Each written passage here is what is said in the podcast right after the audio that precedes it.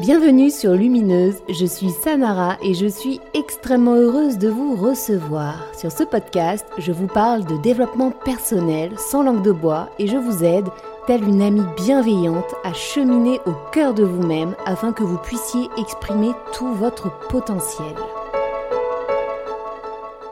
Je suis super heureuse de vous recevoir cette semaine afin de vous parler d'un sujet qui me tenait à cœur de vous faire découvrir plus en profondeur, à savoir l'astrologie. Et pour ce faire, je suis ravie de vous présenter la délicieuse Lou, qui est astrologue et coach professionnel. Lou est venue échanger avec moi sur ce sujet et je suis absolument ravie du résultat de cet épisode, vraiment. Avant d'aller plus loin, je vous conseille d'aller dans la barre de description. Je vous ai mis un lien sur lequel vous pouvez cliquer. Vous pourrez entrer vos informations afin d'avoir accès à votre propre carte du ciel.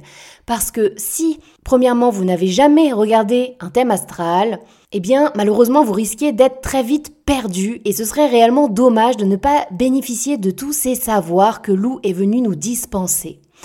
De plus, le fait d'avoir votre propre carte du ciel sous les yeux en écoutant l'épisode, eh bien ce sera tout de suite beaucoup plus fluide et limpide pour vous.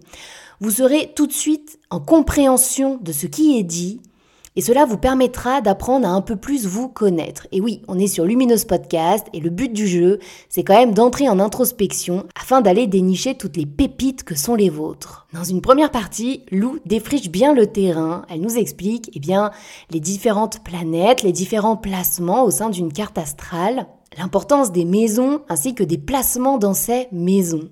Et puis dans une deuxième partie, eh bien forcément, on rentre beaucoup plus en profondeur avec tout un tas de sujets abordés tels que où regarder dans sa carte natale si on est en pleine réorientation professionnelle, quels sont nos rapports avec nos enfants, nos rapports aux autres, à nous-mêmes, comment aller déceler dans sa propre carte du ciel ses plus grandes peurs afin eh bien d'aller les transcender et d'en faire une force. Et puis, je vous ai laissé quelques digressions que nous avons faites avec Lou, que je trouvais absolument intéressantes et pertinentes, avec des petits bonbons que Lou nous a donnés, notamment sur la généalogie astrologique, des petits tips aussi sur nos animaux de compagnie, et tout un tas d'autres surprises. Les deux scorpions solaires et lunaires que nous sommes avons pris énormément de plaisir à échanger et j'espère réellement que vous passerez un super moment en notre compagnie.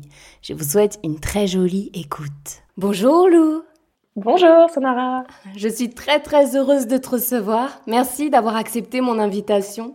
Ben, merci à toi déjà de m'inviter. J'ai hâte euh, de parler de tout ce qu'on a à parler. Ah ouais, je suis hyper contente.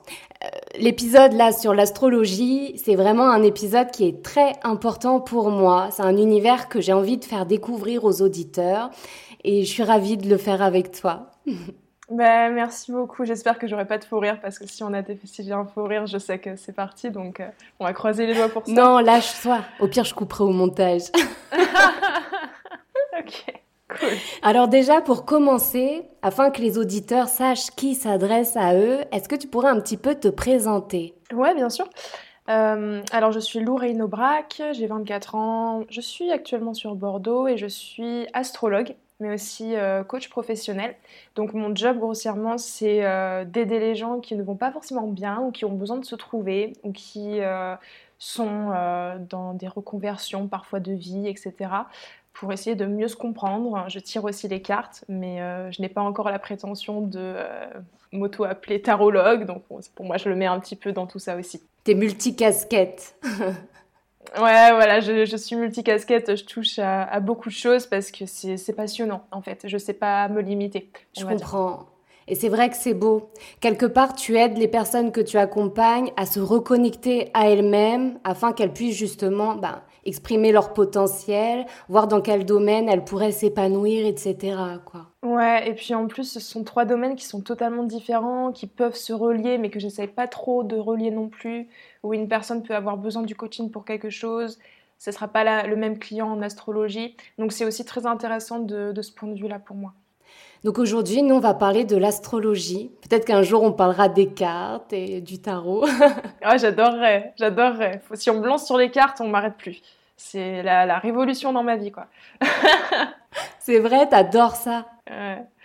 Déjà, quand j'étais petite, j'avais créé des cartes que j'avais données à l'école euh, aux gens qui étaient trop méchants, qui les ont jetées. Oh. Euh, mais déjà, j'avais... Ouais, non. mon, comment on appelle ça, harcèlement scolaire a débuté à cette époque, tu vois. Ah oui, c'est vrai, tu as vécu ça aussi. Mm. Oui, j'ai vécu ça, donc ce qui m'a lancé encore plus justement dans les pratiques euh, alternatives pour essayer de me comprendre d'autant plus. Mais j'avais déjà cette petite passion pour les cartes et après quand j'ai découvert en étant adulte que waouh, ça veut dire vraiment quelque chose. Quand on tire les cartes, il y a un message, c'était fini. c'est fou, hein, ce pouvoir de l'énergétique, de toutes ces informations qui, qui nous arrivent par le biais de tous ces outils finalement. Totalement. C'est magnétique, c'est, euh, je pense que c'est aussi une attraction irrésistible quand on se lance dedans. Comme l'astrologie, c'est quelque chose qui, que tu te prends dans la face, honnêtement. Ah oui, quand tu commences à décortiquer ta carte astrale, ça fait tout drôle. c'est vraiment comme si tu rencontrais, tu sais, un, mec ou une meuf, ou tu vois, t'apprends à connaître quelqu'un, mais euh, c'est très excitant.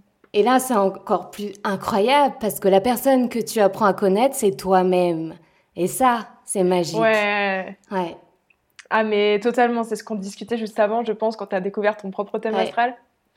Euh, même si on est un petit peu débutant, etc., il y a toujours des choses après qu'on comprend d'autant plus avec certains signes, au-delà du signe solaire. Déplacements, etc. Voilà, déplacements. Euh. C'est pour ça qu'il est important d'en parler. Tout à fait. Parce que juste avant, ben forcément avec Lou, on a discuté un peu en off pour se dire bonjour, vérifier que tout fonctionnait bien. Et on parlait un peu du coup de nos cartes personnelles. Et je lui disais que dans la mienne, c'était assez flagrant, puisque littéralement toute la merde est bien, bien présente et bien visuelle, mais tout le potentiel euh, de s'en sortir, de transcender tout ça est présent aussi. Et c'est pour ça que c'est important d'aller mettre le nez dedans. Et c'est pour ça que c'est important d'avoir ce podcast aujourd'hui aussi, et que je suis très contente qu'on ait justement une forme de podcast qui, qui, qui s'oriente vers ça, en fait. Parce que l'astrologie, ça a l'air simple, mais ça n'est pas simple. Et... Mais ça peut devenir simple. Mais c'est pas si compliqué que ça non plus. Mm, voilà, c'est ça. Mais ça peut devenir simple, c'est un langage. en plus, on a de la chance parce que c'est Lou qui va nous expliquer. voilà, c'est ça. Euh, oui, c'est vrai que je ne l'ai pas précisé, mais voilà, j'ai une expérience de 12 à 13 ans dans l'astrologie, déjà, de façon précoce. Euh, j'ai commencé à l'adolescence, donc euh, c'est vrai que je ne suis pas la meilleure dans l'événementiel. On, expliquera pendant le podcast pourquoi voilà, je, m'en suis un petit peu détournée. Mais en tout cas, par rapport à la psychoastrologie, comme on appelle, c'est vrai que, que je suis très à l'aise là-dedans et que c'est ce qui me passionne le plus. Donc déjà, afin de poser les bases, surtout pour les auditeurs qui nous écoutent et qui connaissent ben, leur signe solaire, comme 99% des habitants, je pense, est-ce qu'on pourrait défricher un peu le terrain afin d'expliquer aux auditeurs que certes, il y a le placement de votre soleil dans tel signe, que oui, c'est important, mais qu'il n'y a pas que ça, qu'il y a aussi d'autres astres à aller regarder, à aller regarder dans quel signe ils sont positionnés, et que cela aura forcément une influence sur vous, sur votre personnalité, sur la manière dont vous allez être perçu par les autres êtres humains. Du coup, Lou, est-ce que tu pourrais nous parler un peu des autres astres et de leur signification eh bien, dans, notre carte natale? Ouais, bien sûr. Alors, euh, pour essayer de défricher, comme tu dis, euh, le thème astral, voilà, c'est une roue, c'est un graphique, donc ça fait peur quand on tombe dessus. Donc ça, c'est vrai qu'il faut le préciser, mais il faut avoir la curiosité comme quand on apprend une langue. Euh, d'aller plus loin. Donc le signe solaire, c'est un petit peu comme tu as dit, ce que tout le monde connaît malheureusement à cause de certains horoscopes qui euh, permettent de, euh, d'ouvrir ça à un plus large public, ce qui est super, mais il ne faut pas vous limiter à ça parce qu'effectivement, derrière, on a à peu près 10 planètes dans le thème astral qui sont très très très importantes. Et j'en parlerai un petit peu à la fin du podcast aussi. Je vous inviterai à aller lire certaines choses pour essayer de comprendre encore plus les archétypes à ce propos, parce qu'on peut euh, très très vite partir justement dans tout ce qui est psychologie et psychanalyse pour chaque élément du thème. Donc on va avoir le soleil qui représente les forces conscientes de la personne, donc c'est vraiment en fait bah, sa personnalité, son ego, ça va être les forces vitales. Grossièrement, c'est ce que vous connaissez le plus, c'est ce qui va faire que euh, bah, quelqu'un a peut-être euh, plus de reconnaissance ou un besoin de reconnaissance, plus de réussite ou moins de réussite en fonction des aspects parce que dans votre carte aussi, les planètes entre elles se regardent. C'est comme un dialogue. Je parle toujours euh, d'une métaphore sur ma chaîne parce que je pense qu'elle elle vaut le détour. C'est la pièce de théâtre. Donc, si euh, dans une pièce de théâtre on a euh, un décor, ce serait les signes. en fait. Donc c'est tout ce que tout le monde connaît. Bélier, taureau, gémeaux, cancer, capricorne, poisson, etc.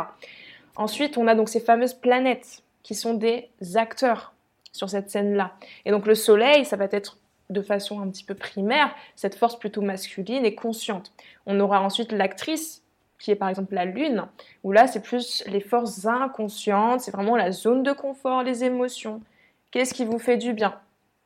C'est forcément ce que vous allez rechercher du coup dans la famille, dans une relation, d'accord?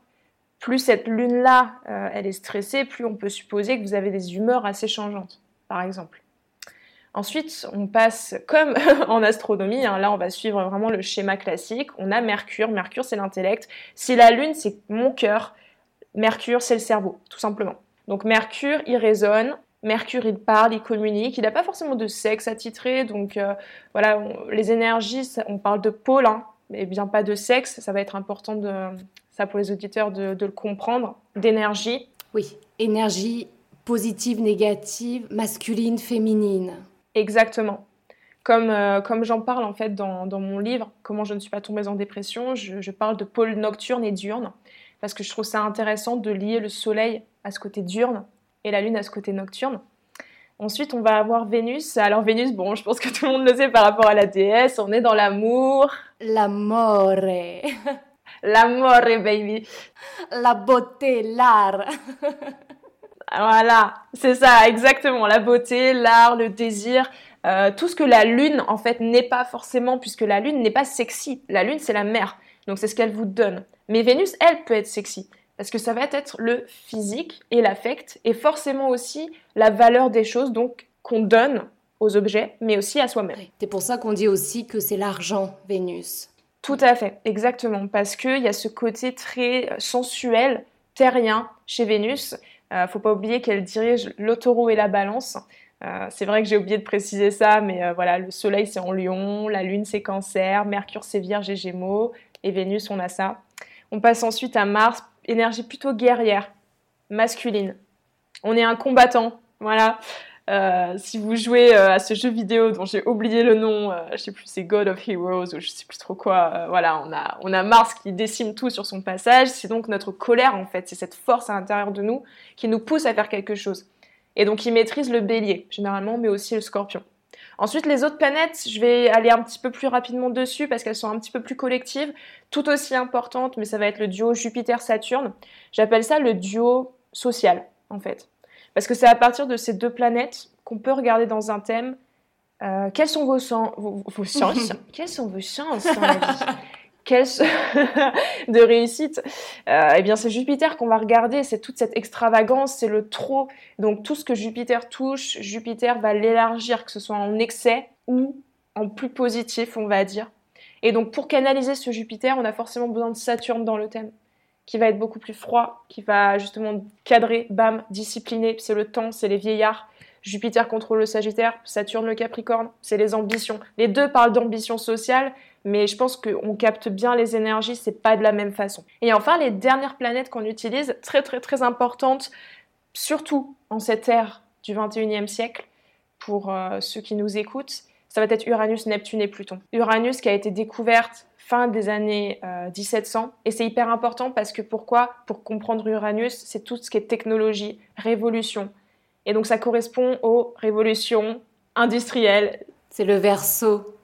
Révolution Voilà, exactement, ça correspond au verso et à tout ce qui est groupe, technologie. Donc l'Internet aujourd'hui très très très présent avec Uranus et ça correspond en fait à comment vous libérer individuellement dans le thème, Qu'est-ce qui va arriver euh, sans dessus-dessous? Le grand besoin d'indépendance que vous avez.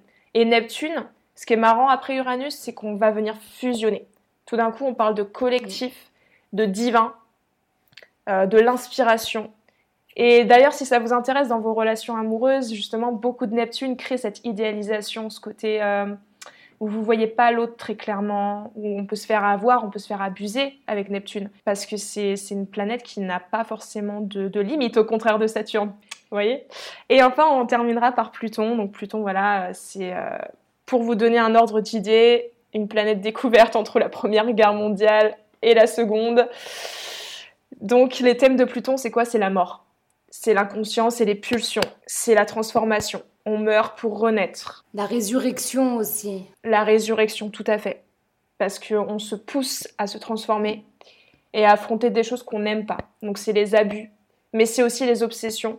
Et en bien, c'est donc cette capacité complexe qu'on a à lire psychologiquement les gens. Surtout avec des alliages de mercure, vous savez, je l'ai dit, qui est le cerveau.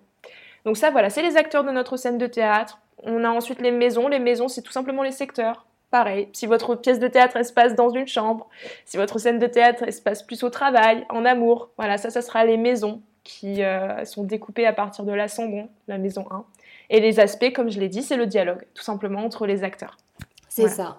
Donc en fait, toutes vos planètes sont disposées tout autour de votre cercle, qui est votre carte du ciel. Chaque planète est dans un signe et chaque signe est dans une maison. Donc, ce qui va donner, par exemple, euh, si votre maison 4, qui est donc la maison de, la, bah justement la maison, la famille. la maison de la famille, voilà, c'est vraiment le centre de soi. Donc, c'est la psychologie aussi associée à la lune, la mère, l'enfance. Et donc, si votre maison 4, elle est en bélier ou en gémeaux, eh bien, le résultat sera pas le même dans votre vie, dans votre manière de matérialiser les énergies, si vous voulez. Voilà, exactement. Et c'est très important lorsque vous vous lancez dedans d'utiliser l'heure de naissance parce que c'est ça qui vous permet d'avoir en fait les maisons et qui va faire que bah, quelqu'un peut-être né cinq minutes avant vous sera différent. Encore une fois, je le répète, c'est pas le thème qui vous fait, c'est parce que vous êtes vous qu'il y a le thème. Oui, complètement, complètement. Mais c'est comme pour tout. L'astrologie, comme euh, la lithothérapie, le tarot, peu importe, tout ça, ce sont des outils. Ensuite, vous, vous avez votre libre arbitre et vous pouvez faire ce que vous voulez. Vous avez le pouvoir de faire ce que vous voulez de vous et de votre vie. Oui. C'est totalement exact. C'est comme quand on va chez le psy, on vous donne une boîte à outils. C'est ça. On vous dit, euh, généralement, c'est ça qui va pas chez toi. Voilà à peu près ce qui se passe. Euh, ce qui est très différent du coaching que je fais. je place ça là. Et bim, petit coup de pub. non, mais c'est vrai que c'est très différent. On va pas en parler trop, mais euh, c'est une méthode complètement euh, à part. Coaching, en fait, c'est vraiment euh, comment est-ce qu'on aide la personne à trouver ses propres outils et à s'en servir. Et l'une de mes premières clientes, ce qui m'avait marqué, euh, ce qu'elle a dit, c'est T'as réussi à m'aider en trois semaines comme jamais mon psy en trois ans l'a fait. Parce qu'ils ont des connaissances qui sont indéniables par rapport à nous autres, sauf si vraiment on lit énormément, ce que j'essaye de faire le plus possible sur la psychologie, mais euh, on laisse le pouvoir à l'humain. On lui dit Tu sais mieux que moi ce que tu ressens. Alors que le psy, c'est souvent tu ressens ça parce que voilà. Et c'est vrai que ça pousse pas toujours en fait à se bousculer et à changer. Ça pousse à comprendre, mais la mise en action, ça c'est le coaching. Oui, parce que la clé est à l'intérieur. Donc il faut aller à l'intérieur, c'est ce que je dis tout le temps, il faut entrer en introspection afin d'aller rechercher eh bien la source si c'est un problème, afin d'aller rechercher également eh bien la force de surmonter cette problématique, tout est à l'intérieur. Et là où le coaching est intéressant, c'est qu'il aide justement eh bien l'individu à entrer en introspection. En fait, tu accompagnes. Mais tu sais, c'est comme des bons thérapeutes. Tu peux aller voir euh, un thérapeute qui aura exactement cet effet-là sur toi, qui va t'aider à aller rechercher tes propres forces en fait. Tout à fait, c'est ça. Et c'est vrai que là où la thérapie pour moi a ses limites, enfin en tout cas je, parce que moi-même je consulte euh, une psy, parce que je trouve que c'est toujours important d'avoir les, boîtes à outils. Il n'y a rien de, gênant là de ça, faut pas, faut pas avoir honte, euh, au contraire. Euh, mais c'est vrai que ça, ça me fait parfois bizarre effectivement parce que c'est pas toujours la même approche. Mais il y a des thérapeutes qui, qui ont cette euh, formation coaching en fait et qui utilisent tous les outils qu'on a dans le coaching qui sont de la mise en mouvement, donc des exercices qu'on va faire en fait avec le client ou parfois on le fait bouger dans une pièce, ou parfois on l'accompagne. Euh, et ça, c'est très différent et c'est hyper important, je trouve, pour que le client se capte en fait et se met, se, met en mouvement pour son futur. Et c'est ça que, que j'apprécie énormément et qui me manque avec ma psy. Et je me suis rendu compte, ah ok, d'accord, donc c'est ça la différence entre psychologie et coaching. Mais à la limite, pourquoi tu te fais pas coacher? Ben Parce que en fait, je suis, je suis très dans l'introspection, un petit peu comme toi. Et euh, je me rends compte qu'il me suffit d'avoir une boîte à outils, c'est-à-dire un psy, et je vais moi-même appliquer tout le reste derrière. Parce que j'ai ce côté très euh, individualiste aussi, où, j'ai besoin d'affronter ce qui me fait mal. Donc ça, c'est clair que parfois c'est pas le plus agréable, c'est pas le plus sain. Lou a son soleil en scorpion. Si vous le saviez pas, maintenant vous le savez. Euh, est-ce qu'on l'aurait deviné? Je crois. euh, comment dire? Sadomasochisme, vous avez dit non, mais c'est vrai que c'est un petit peu ça en fait. C'est aller au fond de soi, c'est aller dans les ténèbres et il y a, y, a, y a, ce plaisir limite, euh, non pas de la douleur, mais euh, de vouloir absolument comprendre ce qui s'y passe, ce qui est l'inverse de mon père taureau. Insupportable. Même si je l'aime, hein, attention. Ah oui, c'est sûr que là, ce sont des énergies absolument opposées, justement. Ouais. Bah voilà, parce qu'il adore me parler nourriture, cuisine, tu sais, les, les, choses simples de la vie terrienne, ce, que, ce, qui est, ce qui est très stimulant. Mais quand je lui parle de choses qui ne sont pas terriennes, c'est là où ça s'arrête. Oui, mais nous, on veut les profondeurs. voilà Qu'est-ce qui est caché derrière? Voilà, exactement. Et du coup, pour en revenir un peu sur l'astro, donc il y a donc toutes nos planètes, notre Soleil, notre Lune qui représente donc nos émotions, notre intériorité. Chaque planète correspond comme ça à un potentiel que vous allez exprimer d'une certaine manière, selon son placement, selon son interaction avec les autres planètes. C'est comme si vos planètes communiquaient les unes avec les autres et donc de ce fait s'influencent les unes les autres. C'est aussi pour ça que vous pourrez avoir par exemple deux personnes nées sous le signe du poisson et ce seront deux poissons totalement différents parce que leur ascendant ne sera pas forcément placé au même endroit et donc la distribution des maisons et des signes ne seront pas placés au même endroit. Voilà. Ça, c'était très important de s'arrêter un peu dessus. Et ensuite, il y a quelque chose quand même, c'est l'ascendant. Alors, Lou, qu'est-ce que représente notre ascendant? Mmh, Vaste discours. Hein. Parce que l'ascendant, c'est en fait quelque chose qui est calculé à partir de votre heure de naissance. Et donc c'est quelque chose qui est très terrien en soi. Euh, c'est-à-dire que ça ne correspond pas réellement, comme pour les autres planètes, à quelque chose de cosmique, si vraiment on voulait partir euh, dans l'explication peut-être un petit peu plus scientifique, même si on a quand même beaucoup de lacunes malheureusement. C'est donc des secteurs de vie qui commencent avec l'ascendant. L'ascendant, c'est la maison 1. Donc beaucoup de personnes, des fois, peuvent confondre. Il faut savoir que c'est la même chose. Vous avez votre ascendant en poisson, votre maison 1 est en poisson au même degré. Et ça représente généralement la trajectoire de vie. Alors, c'est différent de votre euh, chemin de vie, d'accord? Le chemin de vie, ça porte quand même plus vers quelque chose de spirituel. La trajectoire de vie, c'est quand même un petit peu plus mondain. Qu'est-ce que vous allez donner? Sur cette terre, quels sont vos intérêts, vos passions? Tout ça, ça va être les maisons qui vont nous le donner. Et l'ascendant, c'est un peu une énergie principale qui suppose une forme d'éclosion. On part donc, comme tu l'as dit, d'un potentiel, imaginez un bourgeon, et ce bourgeon, en fait, va éclore au fur et à mesure. Et ça, c'est l'ascendant. Si par exemple, on a un ascendant qui est dans le signe du lion, on dit souvent ces personnes-là rayonnent, ont beaucoup de prestance, etc. Mais c'est pas toujours le cas. Parce qu'en en fait, c'est un potentiel qui doit éclore. C'est-à-dire que ce sont des thèmes majeurs qui vont se dérouler dans leur vie. Et donc les thèmes de l'autorité, du père, de la domination, de comment est-ce qu'on prend sa place. C'est ça en fait que les personnes avec l'ascendant lion vont devoir affronter dans leur vie. Comme, dit comme ça, ce sont des thèmes universels. Mais lorsque vous étudiez vraiment l'ascendant, on remarque ah ouais que peut-être que les ascendants cancer ont beaucoup plus une emphase sur les problèmes familiaux, sur des problèmes relationnels avec les parents, ou même sur le besoin de réellement avoir des enfants, ou d'être peut-être une nurse, ou d'évoluer dans un contexte de soins des hôpitaux. Donc vous voyez, c'est ça qui va faire que l'ascendant est différent pour chacun, vous influence vers une trajectoire de vie, et en plus de ça, correspond au masque de la personnalité.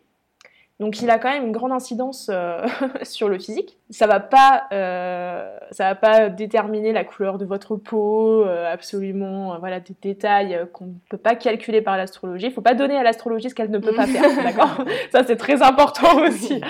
mais par contre, c'est vrai qu'on peut, grâce à l'ascendant, comprendre la vibe, l'aura en fait de quelqu'un. Parfois la taille, c'est vrai aussi. Il y a certains ascendants et placements qui nous poussent à croire que certaines personnes sont plus petites ou plus hautes, plus grosses ou plus fines. Comme quoi, par exemple? Comme par exemple, tous les aspects de Jupiter à l'ascendant, en général, vont faire en sorte que la personne est plus opulente. Donc pour, pour, les femmes, ça peut être la poitrine, ça peut être les fesses, ça peut être juste le corps en entier.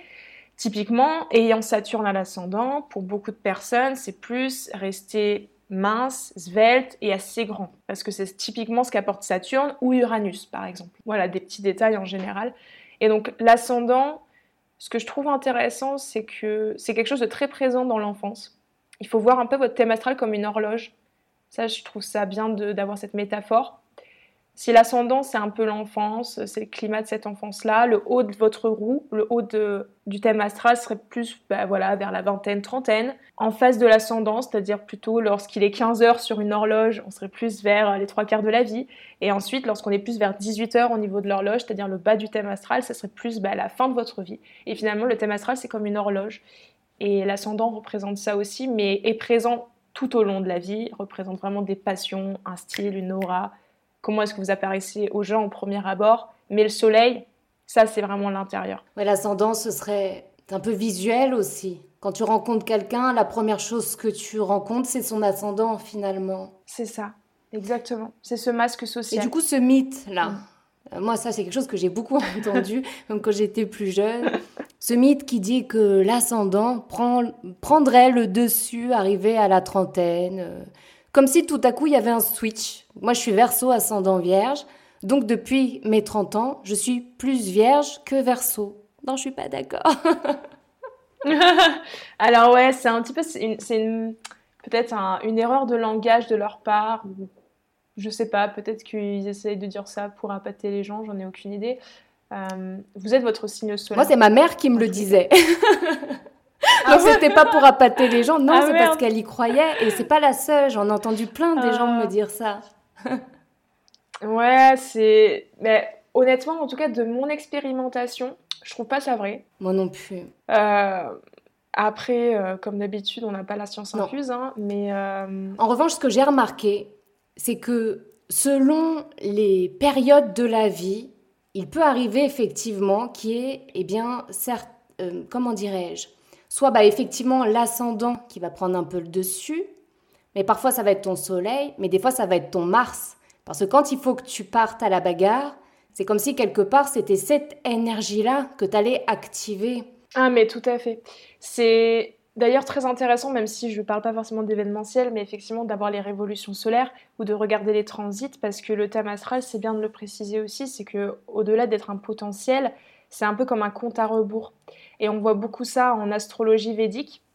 Euh, pour ceux qui ne savent pas, c'est l'astrologie qu'ils pratiquent en Inde, d'accord, qui est euh, de 4 à 5000 ans plus vieille que celle qu'on pratique en Occident, et qui, lors de la naissance, permet en fait déjà d'avoir une forme, euh, on appelle ça de dosha, donc c'est dans leur langue, de compte à rebours. Et en fonction de votre naissance, ce compte à rebours évolue en fonction des années et est dirigé par certaines planètes et donc active dans votre thème certaines zones et donc certains messages de celui-ci. C'est pour ça que juste dire en fait, bah, tiens, euh, l'ascendant ça se réveille à 30 ans, c'est bullshit, parce que ça ne veut absolument rien dire. C'est comme si vous disiez, bah, en fait, on, est avec une roue qui est censée quand même euh, bah, destiner toute notre vie, parce que c'est quand même ça qui permet d'avoir des planètes en maison et faire par exemple que vos enfants ressembleront à ça, que votre couple ressemblera à ça, je veux dire, et tout d'un coup, l'ascendance c'est la plus importante, la maison 1, c'est à 30 ans qu'elle se réveille. Trop bizarre. Ça ne veut rien dire. Mm. Ouais, ça ne veut rien dire. Tu vois, c'est comme le couple. Là, je suis en train de penser, parce que je suis en train de penser à ma maison 7. parce que la maison 7, justement, c'est les partenariats, etc.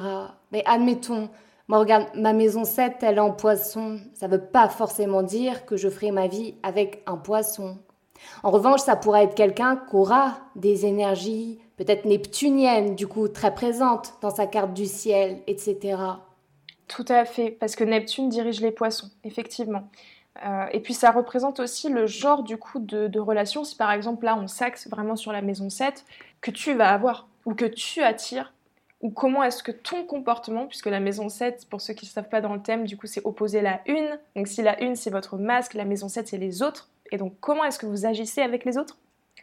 Et donc inconsciemment, il y a ce besoin d'aller peut-être vers des partenaires qu'on peut sauver, aider, où il y a parfois un petit peu un, voile sur les yeux dans comment est-ce qu'on les regarde. Donc euh, c'est plus facile d'avoir peut-être euh, des abus ou euh, je te sauve ou de la fuite avec les poissons qu'importe la maison des poissons, c'est juste euh, son énergie. Hein. donc, euh, Inch'Allah, pour que ça se retrouve en terre, hein, en fonction des gens. Euh, nous, on y est pour rien, les gars. Euh, nous, on y est pour rien. Honnêtement, j'ai mon poisson à la maison 1. Toute ma vie est un film. Donc, comment vous voulez? C'est même plus, c'est même plus les autres, c'est toute ma vie est un film, Dane. Donc là, c'est, il y a des énergies qui sont un peu plus chaudes que d'autres. C'est vrai. c'est vrai. Mais on va revenir un peu plus tard. Mais il faut pas vous inquiéter. Oui. Parce que tout a. Il y a des pièces et il y a toujours euh, pile ou face. Et le but étant de trouver l'équilibre entre les deux. C'est ça. C'est la recherche de l'équilibre, finalement. Exactement. Ah oui. Et puis c'est intéressant de parler en plus de, de niveau. Sur ma chaîne, je parle beaucoup de ça. Tu sais que d'ailleurs, j'y ai pensé ce matin. C'est que toi, la toute. Alors, Lou, mais je vous mettrai tout, de toute manière, dans la description. Mais Lou a une chaîne YouTube. Moi, c'est comme ça que je l'ai découverte. Et la toute, toute première vidéo que j'ai vue de Lou, elle parlait justement de ça, des niveaux. Parce que chaque signe, euh, selon son évolution spirituelle, même intellectuelle, sa conception de lui-même et de l'autre, ne va pas exprimer exactement les mêmes énergies selon justement le niveau qu'il aura atteint. Et je trouvais que tu expliquais ça super bien parce que je trouve que c'est très pertinent, parce que c'est vrai. ouais, mais ça a été une grosse frustration pendant toutes mes années d'astrologie, c'est justement comme on a dit au début, euh, bah, c'est quoi ces clichés? Clichés du Gémeaux, hyper sociable, tolkative, etc. Alors que non, tous les Gémeaux. Pas forcément. Pas forcément d'ailleurs, la plupart des Gémeaux ont une aura scorpion. C'est vrai. Si vous avez un gémeau dans une pièce, vous allez penser souvent que c'est un scorpion. C'est vrai ce que tu dis, c'est fou. Et oui, je pense à ma tante là. Elle est, elle est gémeaux. Et si tu la connais pas, tu te dis, ouh, alors elle, elle pue le scorpion à 100 km, alors qu'elle a rien du tout du scorpion. Parce que ce sont des énergies, à vrai dire, qui sont similaires dans leur complexité et dans leur façon euh, de euh, traiter les informations sur beaucoup de plans. Et donc c'est pour ça que par exemple les niveaux au bout d'un moment me sont apparus telle une vision divine comme Est-ce que tu as entendu la petite euh, musique avec Non, j'ai pas entendu la musique. C'est limite s'il n'y avait pas la fumée blanche autour de moi, mais euh, I'm so dramatic, right Non, mais c'est vrai qu'il y, y, a eu un moment donné des lacunes sur ça. Et puisque je suis quelqu'un qui est très euh, orienté de développement, développement personnel pardon, depuis toujours, et que je déteste quand les gens se satisfont, euh, excuse-moi du terme, mais de la merde, parce que ce qu'il y avait beaucoup sur Internet et sur euh, plein de, magazines, surtout populaires de femmes, etc., ou à destination féminine, sont, voilà, racontent un petit peu tout et n'importe quoi. Donc je me suis dit, il va falloir un moyen pour que les gens comprennent euh, que déjà ils peuvent évoluer, que déjà ils ne sont pas bloqués dans un signe. Et qu'on est là pour ça. qu'on est là pour ça. Et c'était plus que juste euh, défaut et qualité. Vous voyez, souvent on a ça, défaut et qualité d'un signe. Oui, c'est bien joli, mais il n'y a pas que ça, parce que euh, moi aussi j'ai les défauts du scorpion, par exemple. Ils ressortent de temps en temps. On n'est pas parfait, c'est normal. Mais mon comportement linéaire sur plusieurs semaines, mois, années, appartient à un niveau. Et c'est ça que j'essaye d'expliquer sur ma chaîne, et c'est pour ça que certaines expériences nous transforment. Et quand les gens finalement disent oui, mais ça dépend beaucoup de l'âge, finalement, euh, tu peux être un niveau 3 dès que tu arrives à 30, 40 ans. Ah mais je suis désolée, non. Hein. Tu peux être un signe toute ta vie, et ça dépend même pas que de votre soleil, d'accord? C'est vraiment les niveaux pour tous les signes, et donc pour tous les placements en signe. Et pour toutes les planètes, oui. Exactement. Tu peux avoir 70 ans, euh, être franchement... Euh, agacer de la vie, un rabat-joie, et être un niveau 1 toute ta vie, finalement. Donc c'est très frustrant, effectivement, pour tout le monde, euh, d'avoir un niveau 1 dans son entourage, ou même pour Ou collègue de travail. C'est terrible. Voilà, exactement. Je vous invite à regarder ben, mes vidéos sur chaque signe sur ça parce que j'y vais forcément plus en profondeur. Mais là, juste peut-être pour les euh, auditeurs, donner un exemple sur un signe. Ouais. Tu vois ben, Disons que je me suis arrêtée sur trois niveaux parce que je pense que c'est simple. Euh, voilà, niveau 1 basique, euh, je pars toujours du principe qu'il y a soit passif, soit agressif, selon euh, si vous êtes plus peut-être dans cette extériorisation ou introversion en fait. Donc par exemple, typiquement sur euh, les béliers, le premier signe, voilà, on va commencer. Les niveaux 1, ça va être justement ces archétypes très clichés qu'on a du bélier euh, dans, sa fonction agressive, c'est-à-dire impulsivité, les bourrins, euh, hyper égoïstes, qui veulent dominer, qui font la guéguerre, qui veulent absolument être le centre du monde. Dans leur fonction passive, on a des personnes qui se retournent contre elles-mêmes dans leur agressivité et qui se laissent dominer au point que l'agressivité des autres est renvoyée sur eux. Donc ça, c'est le niveau passif du bélier, et c'est tout aussi malsain. Parce que du coup, même s'ils sont béliers, dans cette vie, ils sont amenés, parce qu'ils sont nés avec ce signe-là, à se battre pour quelque chose, une cause, ou être ceux qui mènent. Et donc ça va se réveiller à un moment donné. Mais ce côté passif du bélier, franchement, c'est pas facile. J'ai des gens que je connais dans mon entourage comme ça, et en fait, toute l'agressivité vient de l'extérieur.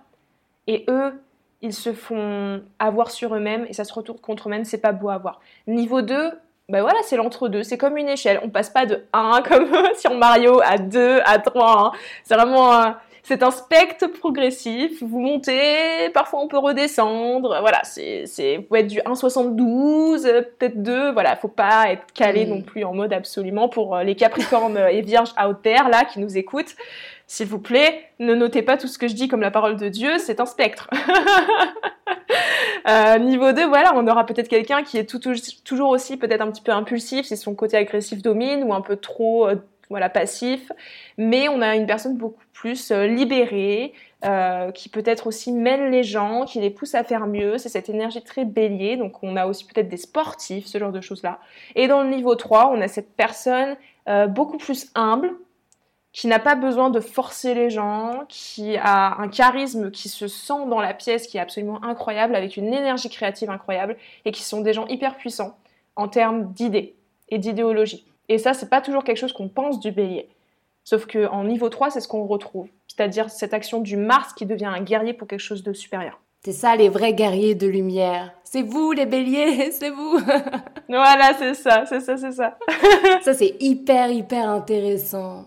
Mais du coup, c'est niveau des signes. Là, on parlait donc du soleil pour l'exemple. Mais lorsqu'il s'agit de ta lune et donc de tes émotions, de comment tu vis les choses, c'est hyper parlant aussi, parce que du coup, tu as aussi ouais. Euh, tous ces paliers, je pense qu'on vit tous, hein, à, arriver à un certain âge, quand tu commences à pouvoir te retourner un peu sur ton parcours, tu vois bien que même toi, dans ta manière de recevoir les informations émotionnellement, énergétiquement, ça évolue, et on l'espère ah, pour, pour, du bon, quoi. Ouais. Ah mais bien sûr, et puis c'est vrai qu'au début, ça peut être un peu difficile, mais si les personnes qui nous écoutent arrivent au bout d'un moment juste à, voilà, décortiquer leur thème, ça va devenir beaucoup plus simple de comprendre, tiens, la Lune, c'est telle énergie, donc dans tel signe, et ça correspond à tel domaine de ma vie ou telle expression. Et il faut savoir aussi que c'est pas parce qu'on est qu'on a tous un niveau 1 partout. Hein. Ma conviction, c'est qu'on est, on est, on est des êtres qui nous réincarnons, qui n'avons pas qu'une seule vie, qui sommes dans un cycle et en fonction de ce que vous avez vécu, vous pouvez être beaucoup plus intelligent ou mature que vos parents à un certain stade, parce que vous n'avez pas la même expérience. Et donc vous pouvez naître peut-être avec un, là je vais donner un exemple grossier, un soleil en Capricorne, vous êtes déjà de niveau 2. Peut-être que votre père est Capricorne, sauf que lui, il est niveau 1. Donc il y a aussi ça derrière à prendre. Complètement.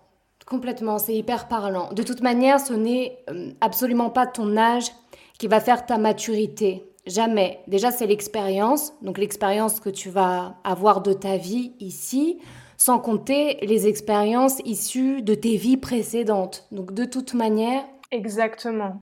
Tu as un combo d'expériences, quoi. Hmm. Dont on ne se souvient pas, c'est sûr, mais il y a quand même des blocages quand on est au début de vie euh, qui sont très parlants, je pense, de ces épreuves karmiques qu'on doit traverser et dont on parlera, on parlera justement après, euh, je pense, euh, par rapport au chemin de vie. Parce que c'est très parlant, euh, justement, ces énergies-là dans oui, c'est vrai. C'est tellement important. Il y a trop de choses à dire. mais oui, c'est terrible. Ah, mais c'est un vaste sujet. C'est beaucoup trop. Euh, c'est beaucoup trop vaste. C'est passionnant. vaste sujet, beaucoup trop vaste. Juste parce que, avant de passer à la deuxième partie, c'est juste pour vraiment que ce soit bien clair. Parce que je pense surtout aux personnes qui sont en train de nous écouter et qui n'ont jamais vraiment mis leur nez dans une carte du ciel. Donc j'aimerais bien qu'on prenne un exemple. Euh, par exemple, la planète Mars. On va prendre une planète Mars dans un signe, peu importe, celui que tu veux. une planète. Mars en vierge. Mars en vierge. C'est mon, voilà, c'est mon placement, ça sera facile d'en parler. Et du coup, dans quelle maison En 6. Donc, euh, ah ouais, la doublement vierge. Donc, imaginons, voilà, Lou à sa planète Mars en vierge, dans la maison 6. Donc, qu'est-ce que ça donne réellement? Alors, euh, moi personnellement, là, c'est typiquement un endroit où les niveaux vont être importants parce que je pense que mon Mars en vierge, euh, quand je suis née, était niveau 1. J'en suis presque sûre. Donc, euh, on avait énormément d'agressivité verbale, ce qui est typique de la vierge, qui est un signe de communication. Envers toi? Envers les autres et les autres envers moi. Et c'était surtout les autres envers moi, mais du coup, défensive, moi envers les autres. Et c'est une énergie, la Vierge, du coup, qui est très dans la critique, qui est très picky, critique, qui va être disciplinée, regardée, très humble en plus, donc qui peut facilement se faire bouffer euh, par les gens ou juste parce qu'on veut accomplir. Et si on n'accomplit pas bien, et si on a l'impression de ne pas avoir le résultat de ce qu'on fait, de ne pas avoir cette progression, eh bien c'est carrément l'estime de soi qui est en baisse avec la Vierge. Et donc avoir un Mars euh, dans ce signe-là, ça a donné depuis toujours un amour de la littérature, un amour de l'écriture, des mots pour moi. Donc j'écris depuis que je suis toute petite, je compose depuis que je suis toute petite, c'est très parlant. Il y a beaucoup d'artistes, de, danseurs aussi qui ont des placements de Mars en maison 6, parce que la maison 6, c'est la maison de la santé. Donc c'est relié à la Vierge, c'est le quotidien. Donc on a des personnes plutôt athlétiques quand on a son Mars là en maison 6 en fonction des signes, peut-être un petit peu plus que moi, que juste mon Mars en Vierge qui est plutôt en mode moi je suis athlétique intellectuellement, ok? Je ne cours pas les marathons, s'il vous plaît. Je suis intellectuellement athlétique. voilà, exactement, parce que je suis capable de tenir par exemple 12 heures sur un ordinateur à écrire et c'est très puissant pour moi parce que ça me permet en fait énormément de concentration pendant de longues heures. En fait, c'est ça qui est intéressant aussi, c'est que Mars, selon là où il est placé, et eh bien justement, l'endroit où lui va être placé, ça va vous donner une énergie complètement dingue et va vous permettre d'accomplir des choses que d'autres vont vous dire mais comment tu fais pour faire ça? Exactement. Et ça c'est c'est clair qu'on ne peut pas forcément parler de talent avec Mars parce que ça serait plus Vénus, mais c'est comme tu l'as dit, cette force guerrière qu'on retrouve dans une maison et un signe et qui va faire par exemple que, très souvent j'étais donc très agressive, que c'est pas pour me jeter des fleurs, mais je suis bonne dans la joute verbale en termes d'argumentation. C'est pour ça que j'aimais beaucoup la philosophie. Et donc si par exemple vous avez un Mars qui est, par, qui est en poisson, c'est-à-dire le signe opposé, tout d'un coup, on a une énergie qui devient totalement passive, qui n'est plus aussi piquée voilà, que le Mars en Vierge que je peux posséder, où tout d'un coup on tombe dans des personnes extrêmement gentilles, donc parce que c'est un axe de service, hein, parce qu'on parle toujours des signes selon le signe aussi qui est opposé, parce que ce sont des axes en fait, très important. Donc c'est un axe de service. Les poissons se font autant avoir que les vierges. voilà, ça sur ça on est euh, totalement égaux, mais ils sont vachement plus rêveurs, passifs, malléables. Tout d'un coup, on a des personnes qui sont beaucoup plus douées euh, lorsqu'elles doivent peut-être évoluer dans des milieux artistiques, euh, qui ont peut-être un petit peu plus de remous en interne, ce genre de choses-là, et qui ont du mal avec la confrontation, parce que les poissons n'aiment pas la confrontation. Et donc avoir Mars dans ce signe, ça donne des personnes très ou trop gentilles, et dans les défauts, qui vont éviter ça. Et donc ça, ça m'insupporte, parce que du coup, c'est opposé à une énergie d'un Mars en Vierge, par exemple. Donc euh, voilà, ça c'était pour donner un petit peu euh, les caractéristiques du Mars. Hmm, c'est intéressant. Hmm, merci Lou. Je t'en prie. C'est mon métier, n'est-ce pas? Oui. Ah, ça s'entend, ça s'entend. On est bien là avec toi. merci beaucoup, je suis bien aussi. ok, maintenant qu'on a un peu défriché le terrain, admettons, là dans nos auditeurs, peut-être qu'il y a des étudiants ou des, des adultes qui sont en reconversion professionnelle, etc si ils se questionnent afin de savoir quelle orientation prendre sur leur carte, sur leur terme astral, où est-ce qu'on doit regarder? Alors, très important déjà, c'est euh, tous les éléments dont on a parlé juste avant. On appelle ça les trois gros pôles qui vont être hyper importants, mais pour tous les domaines de vie. Soleil, lune, ascendant. Ça, tout le monde y passe. L'ascendant, pourquoi? Je l'ai dit, trajectoire de vie. Donc, parce que c'est une trajectoire de vie, vous allez forcément avoir des passions ou tirer vers certaines choses, domaines, chemins, euh, bah, qui seront pas pareils qu'un ascendant lion si vous êtes ascendant vierge, qui sont pas pareils qu'un ascendant capricorne si vous êtes ascendant poisson. Il peut y avoir des mêmes vibes, d'accord? Parce que les planètes sont disposées à certains endroits peut-être similaires à d'autres. Mais déjà, on regarde ça. Hyper intéressant pour que vous puissiez vous dire, bah tiens, c'est vrai qu'en tant qu'ascendant vierge, je suis souvent fait pour la communication, je suis souvent fait pour peut-être des domaines un petit peu artistiques où j'utilise ma voix, où euh, j'aime euh, peut-être aussi tout ce qui est mathématique, parfois les comptes, où ce sont souvent des gens qui finissent dans l'administration de quelque façon. Euh, ou, qui sont, ou qui sont voués à partager, communiquer, donc la radio, le marketing, la publicité, etc. c'est très typique. Créer un podcast. Créer un podcast pour toi, par exemple, avec ton ascendant vierge. Très typique. Voilà, par exemple. Mon meilleur ami aussi est ascendant vierge. Il a commencé la radio, il avait 11 ans. Euh, aujourd'hui, il est en burn-out, il veut faire un podcast pendant qu'il voyage. Enfin voilà, très typique de la Génial. vierge. Ouais, ouais, il est. Euh, pas, le burn-out. Hein. ouais, voilà, pas le burn-out, mais euh, c'est quelqu'un de, très intelligent et en plus, il y a une précocité avec les ascendants vierges aussi qui est, qui est intéressante d'analyser. Mais passons. Ensuite, nous avons le soleil. Donc là, le soleil, pourquoi? Parce que c'est, comme je l'ai dit, la réussite. Donc foncièrement, ça va pas toujours influencer votre carrière. Parce que ça va peut-être pas toucher les endroits du thème qui touchent la carrière. Mais il se passe un truc tout de même où c'est quand même là parce que le soleil brille, parce que le soleil est clair, où vous pouvez dominer la situation. Par contre, c'est vrai que en fonction des aspects, donc comme je l'ai dit au début, les dialogues qu'il va le faire avec les autres planètes, ça sera plus facile ou moins facile. D'où le fait que certaines personnes ne réalisent pas forcément leur potentiel, euh, problème de reconnaissance de soi, c'est très typique du soleil, égocentrisme lorsque le soleil est surexcité, notamment avec du Jupiter, qui va, comme je l'ai dit au début, bam, élargir. Pour un indice pour nos écouteurs, si vous connaissez Kenny West, voilà, qui, est bipolaire, il a la conjonction Soleil-Jupiter en Gémeaux, Gémeaux qui est un signe en plus de dédoublement. Donc euh, très intéressant de regarder ça. La Lune, pourquoi? Parce que ben, la Lune, je l'ai dit, c'est ce qui vous fait du bien. Donc lorsque vous voulez faire un métier, souvent les gens n'écoutent pas leur Lune. Souvent les gens écoutent leur Mars, leur Soleil, leur Saturne, c'est-à-dire les obligations, la drive, le devoir faire. Où est-ce qu'on va? Comment est-ce que je dois réussir, qu'est-ce que mes parents m'ont inculqué et qui euh, est répété à l'intérieur de moi. Très typique Saturne. Saturne, c'est la voix en nous, hein, en coaching, on appelle ça le parent normatif. C'est cette voix qui, euh, que généralement, en plus, si vous en voulez toujours à, votre, à vos parents, c'est une voix qui va être redondante dans votre tête. Mais elle arrive à un moment donné, petit tips coaching, je sais que ça n'a rien à voir avec l'astro, mais euh, si un jour, voilà, dans votre vie, vous avez toujours ces limitations, en fait, il va falloir dépasser le fait que ce sont vos parents qui l'ont provoqué que c'est en fait vous qui le maintenez au jour d'aujourd'hui. Les parents ont commencé le chemin, mais c'est vous qui maintenez ce chemin. Et ça, ça fait très mal de le réaliser. Mais une fois qu'on dépasse ce Saturne à l'intérieur de nous-mêmes, c'est là où vous pouvez réaliser le potentiel de la Lune et faire peut-être quelque chose que vous aimez vraiment dans votre job.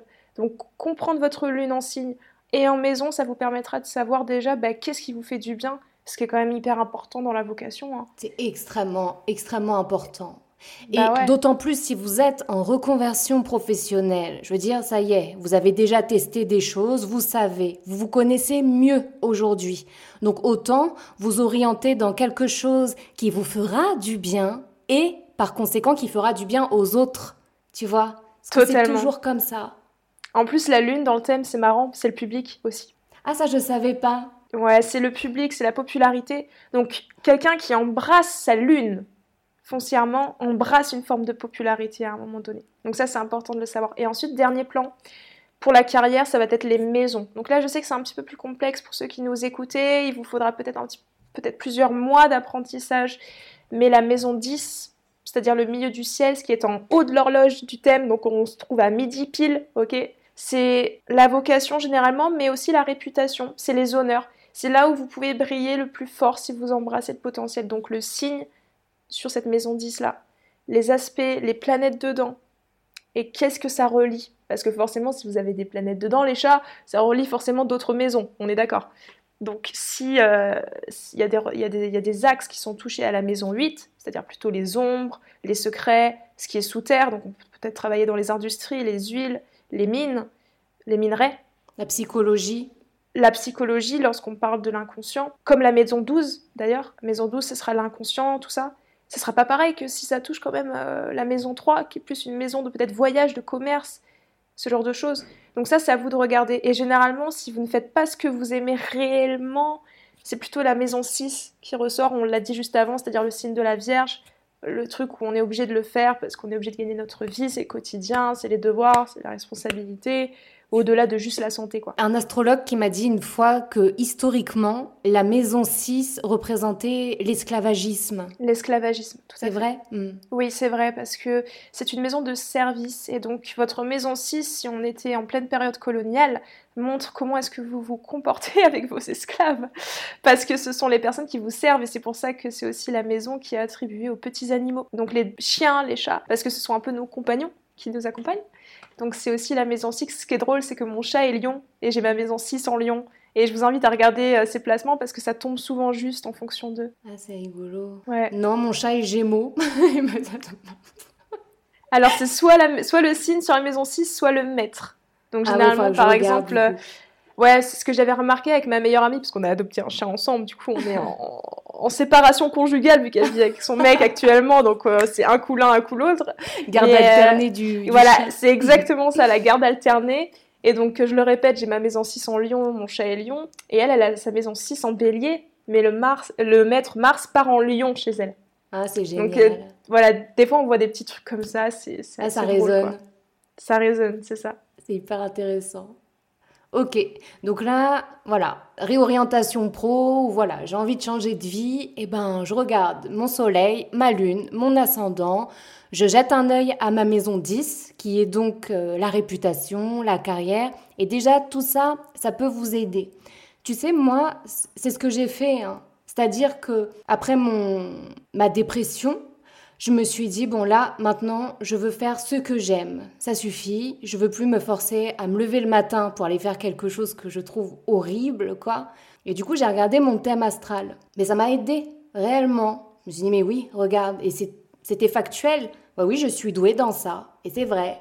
Voilà, il n'y a pas non plus à avoir de fausse modestie. On a tous des talents. Eh bien, allez exploiter vos talents. C'est clair. Et puis, vos défauts peuvent devenir des talents ou rester des défauts. Ça, après, voilà, ça, ça, vous regarde dans le travail perso. Mais faut pas rester sur ces défauts-là. Et puis, euh, une fois que vous allez être super à l'aise pour lire votre thème, ça va vraiment devenir comme une langue que vous apprenez. Donc euh, oui, ça demande de l'effort, de la pratique, etc. Mais c'est quand même un, beau cadeau derrière, euh, au-delà de tout ça. Et puis, euh, juste pour préciser, peut-être si jamais il y a des gens qui sont peut-être plus axés sur les finances, c'est vrai que les finances, c'est quand même toujours associé aux pros. Faudra regarder tout ce qui est maison 2, maison 11, parce que c'est vrai que malheureusement, parfois, certaines personnes euh, n'embrassent pas leur potentiel et sont dépendantes d'une sécurité financière, et ça se voit dans le thème lorsque les finances dominent la passion de la personne. Donc ça veut dire que vous devez, c'est vrai, redoubler d'efforts peut-être par rapport à certaines personnes pour vous en libérer. Afin de trouver l'équilibre entre les deux. C'est ça. Ce qui est dur pour n'importe quel être humain, hein, c'est clair, mais encore plus pour certaines personnes, euh, malheureusement. Aussi, j'avais une question, Lou, euh, pour les parents. Pourquoi tu rigoles? Non, dis-moi. je suis dans mon siège en forme d'ange. C'est vrai qu'on a la cool là toutes les deux. C'est l'avantage du podcast. C'est pas filmé. Enfin, nous, on se voit là pour l'enregistrement. c'est ça. Mais vous n'aurez pas euh, l'opportunité de voir nos jolis visages. c'est vrai qu'attends, Lou, elle a un, fauteuil. Ça te fait des ailes d'ange. mais à chaque fois, il me dit ça dans mes vidéos YouTube. Et au début, je me dis, mais qu'est-ce qu'il raconte? Si, c'est vrai. En aile d'ange. Et après, j'ai juste embrassé mon destin et j'ai dit, ok.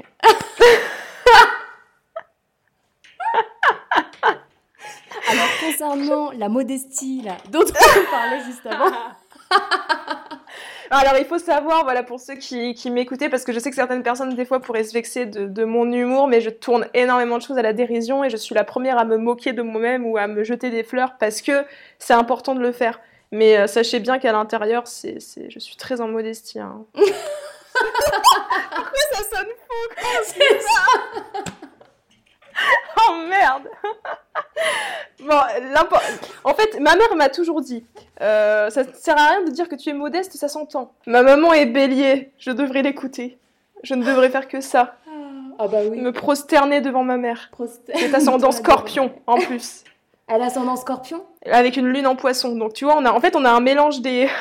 ouais. C'est dingue. Mais j'ai remarqué ça aussi avec mes propres parents. C'est-à-dire que nos thèmes astro résonnent les uns avec les autres. Mais tiens, mon fils. C'est de la généalogie astrologique, on a ça. Ça, c'est génial. on n'aura pas le temps de tout détailler aujourd'hui. Non, mais c'est sûr. Par exemple, le père de mon fils a son soleil en scorpion. Et puis après, il y a plein d'autres choses euh, qui résonnent à part ça. Mais le scorpion était rigolo dans notre cas. Parce que lui, il a son soleil en scorpion. Moi, j'ai ma lune en scorpion. Et notre fils, il est ascendant en scorpion. Ah, yes, le trio, c'est dingue. Là, ouais. Et du coup, c'est, on, est dans des mêmes énergies. Et pas qu'avec le scorpion, d'ailleurs. C'est ça aussi qui est drôle, c'est qu'on a encore d'autres signes, d'autres choses qui résonnent, qu'on a tous, mais pas au même endroit. Ah, mais c'est très typique. Et pour ceux qui, qui, qui, nous écoutent, sachez que ça, c'est aussi un argument en faveur de l'astrologie en plus, lorsque vous étudiez ça. C'est-à-dire que la généalogie astrologique fonctionne. Elle est peut-être moins rigoureuse pour les enfants nés d'une césarienne, il faut le savoir, que nés par voie basse. Pourquoi? Il y a, y a, un délire magnétique à propos du magnétisme terrestre. J'ai lu un livre là-dessus, mais euh, je pourrais pas vous rappeler les termes hyper euh, physiques, mais c'est ça a trait en tout cas à leur recherche au fait que ben, l'enfant naît à un certain moment par voie basse et n'est pas précipité par ce qui pourrait être une césarienne euh, généralement. Après, je suis née par césarienne, euh, j'ai quand même des placements très typiques par rapport à ma mère, mais beaucoup moins par rapport à mon père. Voilà, donc c'est moins courant, mais il y a quand même des trucs qui font que derrière, ça reste spirituel. ça, c'est évident, de toute manière. Ça, ton arrivée dans ce monde, si, si c'est une césarienne ou si tu es sorti par euh, la voie normale, je dirais, avec les petits drapeaux et tout, c'est pas tout à fait la même chose. Ça n'a nous présente une, une, naissance comme genre un défilé euh, de la reine d'Angleterre, avec les petits drapeaux qui sortent. Avec la petite chanson, les petits lutins. Ah. Non, ça se passe pas comme ça. En vrai, tu souffles, tu as l'impression que tu vas crever. Ça ne me donne toujours pas envie d'avoir des enfants. oh Lou, mais toi t'as encore du temps. Ah là là, oui, heureusement. D'ailleurs, c'était quelque chose dont on voulait parler aussi, il me semble. Mais là, c'était ma question, hein, sauf qu'on a digressé. Ah mince Ok. Et donc, par rapport aux parents, oui, je voulais savoir, est-ce que dans notre carte du ciel, on peut voir eh bien, quel type de maman je serai ou je suis même avec mes enfants, idem pour les papas, tu vois? Peut-être aussi afin d'aller regarder eh bien, des choses qui, si elles se manifestent, euh, comment dirais-je, euh, de manière trop prononcée, si justement on n'est pas dans cette quête de l'équilibre, eh bien, on peut transmettre même des névroses à nos enfants. Tout à fait. Je prenais l'exemple, par exemple, d'une mère ultra protectrice, mais qui le fait par amour pour ses enfants, mais qui, du coup, va induire dans la tête de ses enfants T'es pas capable, tu peux pas faire sans moi, tu sauras pas faire tout seul. Et ça, elle ne voulait pas transmettre ça à ses enfants.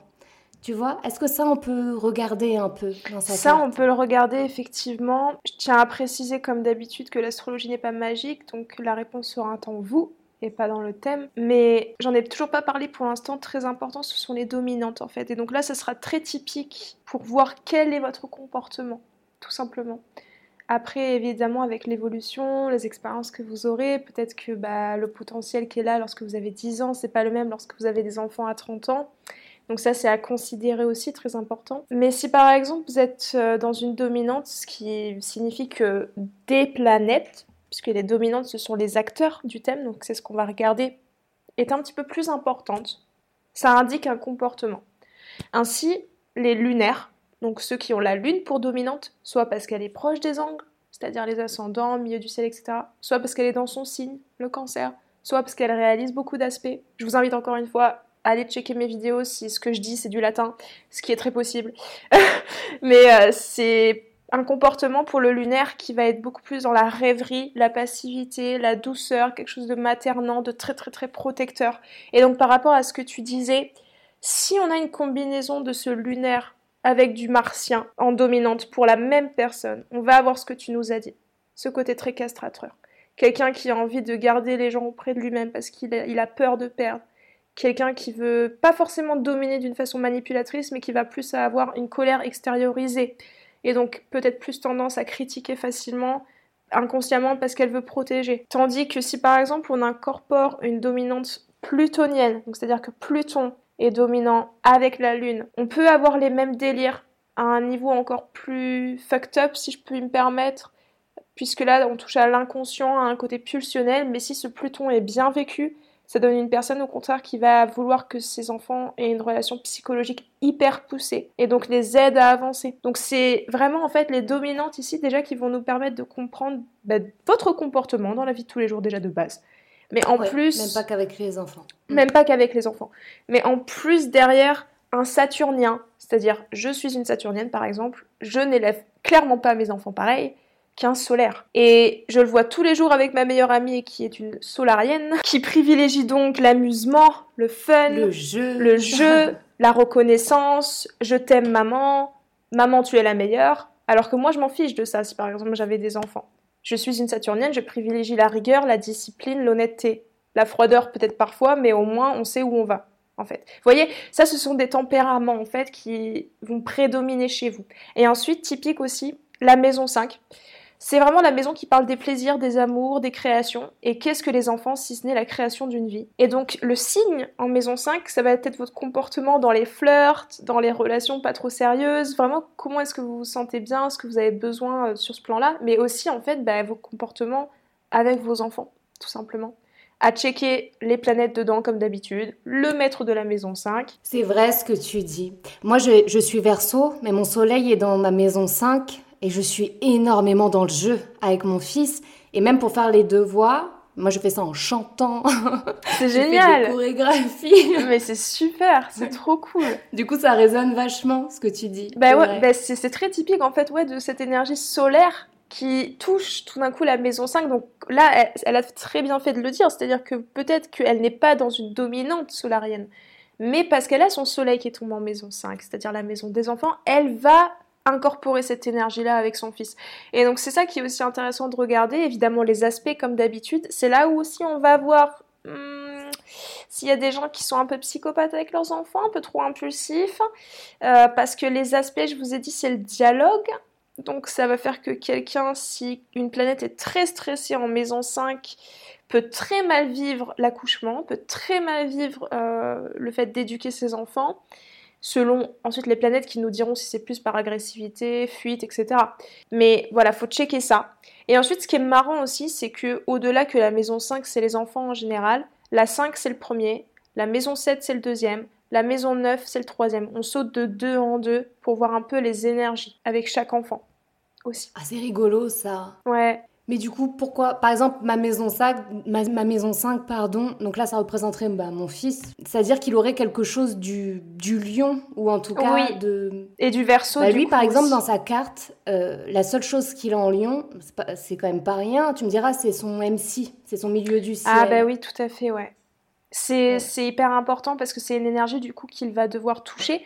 Et puis s'il a aussi euh, un soleil dominant, peut-être euh, proche des angles, ou des planètes en maison 5 aussi qui ont attrait au lion et à tout ça, ça fait que du coup il a cette dominante et ça parle aussi d'un comportement parfois juste d'une vibe. Mais c'est tellement vrai. Mon fils c'est un bout en train il est tout le temps en train de se marrer. C'est un clown. C'est un clown. C'est très typique de ce que signifie le soleil. Donc, au-delà, peut-être que l'astrologie derrière, typiquement dans son thème, nous montre pas qu'il a 500 000 planètes en lion. Ça montre juste son comportement. Ce qui est marrant, c'est que l'énergie, l'énergie, c'est ça. Euh, ma maman a un Mars en maison 5 et euh, c'est une énergie qui, qui est chaude. C'est une énergie qui est sèche parce que c'est Mars. Et donc, par exemple, là, si vous voulez des petits facts, un peu drôle, c'est vrai que c'est une énergie du coup qui peut donner du mal à avoir des enfants parce que du coup ça assèche et donc elle a fait plusieurs fausses couches euh, avant de m'avoir.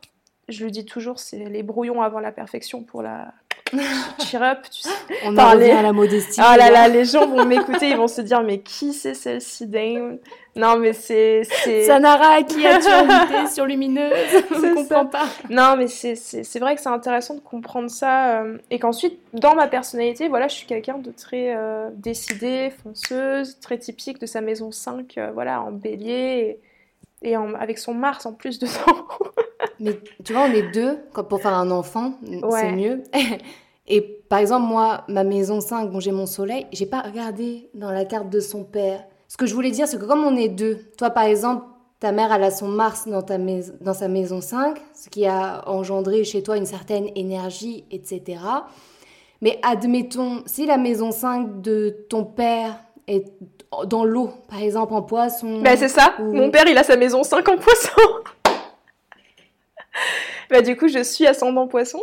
Et le poisson, c'est une énergie collective. Il a quatre enfants. C'est une énergie double, donc on peut supposer qu'il y a peut-être aussi plus de progéniture avec ça. Euh, il est dans un comportement. Les poissons, c'est les lapins du zodiaque. Mais oui, c'est un peu ça.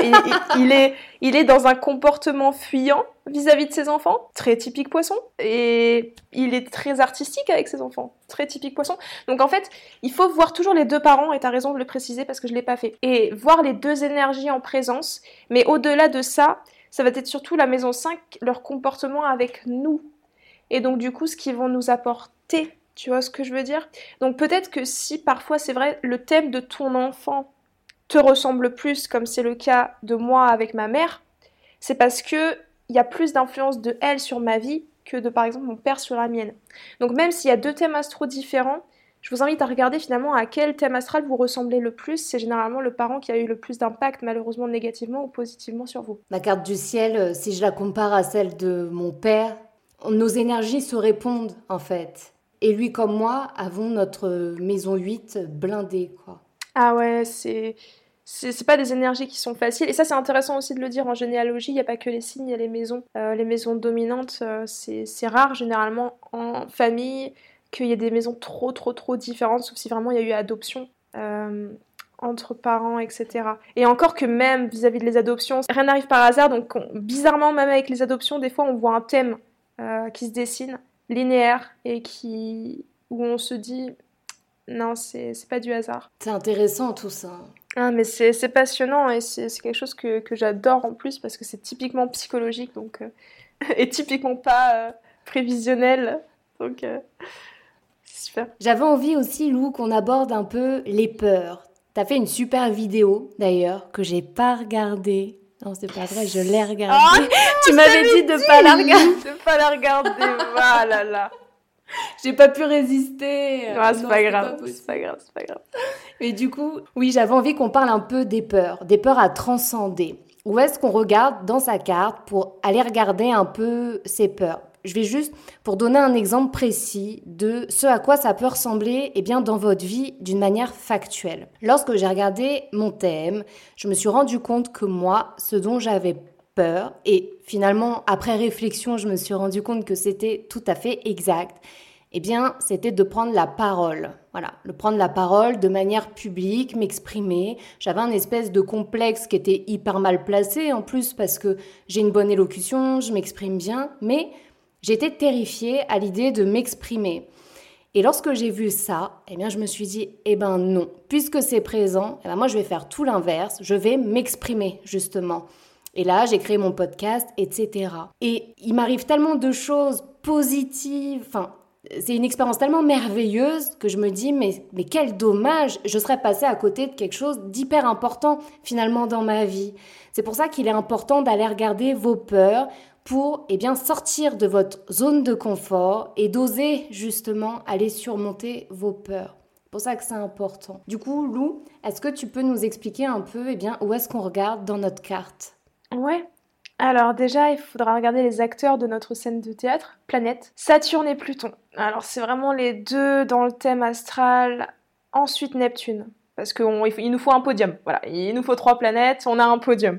Donc euh, la troisième sur le podium, c'est, je dirais, Neptune. Euh, Neptune parce qu'elle est une énergie floue, planète des poissons. C'est un peu un endroit où on peut se faire avoir, où on se sent victime de quelque chose à un moment donné. Donc ça, ça peut créer de la peur. C'est pas toujours la réaction primaire néanmoins. C'est pour ça que je la mets quand même sur la troisième position. Mais c'est une planète qui représente le brouillard, vraiment.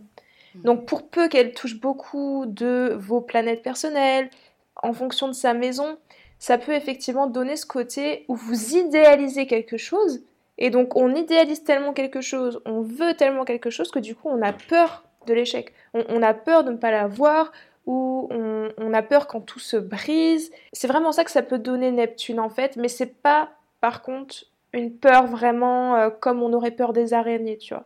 C'est plus un, truc un peu sinueux en toi. C'est subtil. Tu sens que c'est là, mais tu veux pas l'affronter. C'est Neptune. Mais c'est un petit peu plus facile comme énergie. La deuxième planète sur le podium, c'est tout de même euh, Saturne. Saturne est très très très bonne dans les peurs. J'aurais pu la mettre en première, mais je vais vous expliquer pourquoi je l'ai pas fait. Parce qu'avec Saturne, on est plus dans le matériel. Donc la maison où se trouve Saturne, c'est vraiment un endroit où vous avez l'impression d'être une merde. Excuse-moi le terme. Euh, où il y a des blocages, et même si votre Saturne dialogue, c'est-à-dire prend des aspects facilitants, mon Saturne il a que des trigones et des sextiles, c'est pas pour autant que c'est plus facile, hein. parce que Saturne en maison et en signe, c'est le karma. C'est ce que vous allez devoir repayer dans cette vie, c'est ce qui vous bloque peut-être euh, de l'extérieur, et c'est vous face au monde matériel. On l'a dit tout à l'heure, dans la profession, Saturne, on regarde ça pour voir les accomplissements, les boss, les entreprises, nanani, nanana. Bah, Saturne, dans votre vie, c'est le parent critique dont on parlait. C'est la voix en vous qui vous dit t'es nul, tu sais pas faire ça. Non, faut pas que tu fasses ça. Qui, il a peur, Saturne, dès qu'il sort d'une zone de confort, il devient très avare, très. Euh, tu vois C'est un peu comme ton ego, en fait, quelque part. Ton ego qui a peur de s'extirper de sa zone de confort parce que le peu qu'il a, eh bien, il a peur de le perdre, tu vois? Alors, c'est le cas si Saturne touche le Soleil. Parce que c'est ce que va représenter le Soleil. Donc, et parce que par exemple tu as le Soleil en Verseau et que Saturne originellement contrôlait le Verseau, ça donne ce côté-là aussi. Mais ça va être différent si Saturne touche par exemple plus la Lune, touche par exemple plus Vénus. On va beaucoup plus avoir ça vis-à-vis de l'estime de soi, des relations amoureuses tout d'un coup. Et pas forcément de l'ego ou de la reconnaissance derrière. Ça peut créer des blocages familiaux avec la Lune, une très très grande intériorisation, une dureté envers soi-même. Tout ce que Saturne touche, en fait, il va créer des limitations, blocages. Et c'est la maison par contre, la maison qui va nous dire.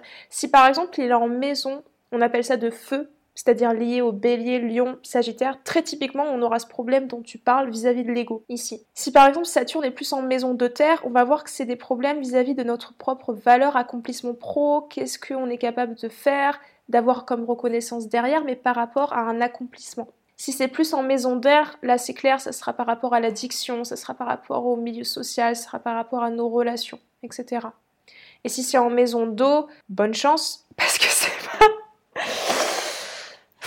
Là, on est dans quelque chose qui est. Non, là, c'est pas facile. Je vous avoue que Saturne de base est pas facile, mais dès que ça touche les maisons d'eau, et c'est ce que j'allais expliquer en suivant, c'est que les peurs concernent les maisons d'eau parce que les, maisons d'eau, c'est la psychologie. Donc quand vous avez Saturne qui tombe dans la 8, la 4, la 12, il y a quelque chose qui est bloqué là au niveau des émotions, du karmique, euh, de l'inconscient, de la famille, c'est le bordel. En fait, c'est atroce, parce que depuis tout à l'heure, tu parles, et à chaque fois que tu dis, alors ça, ce placement, c'est terrible, et ben moi, je l'ai dans ma carte. Ben ouais, non, mais parce que c'est des trucs qu'on doit dépasser.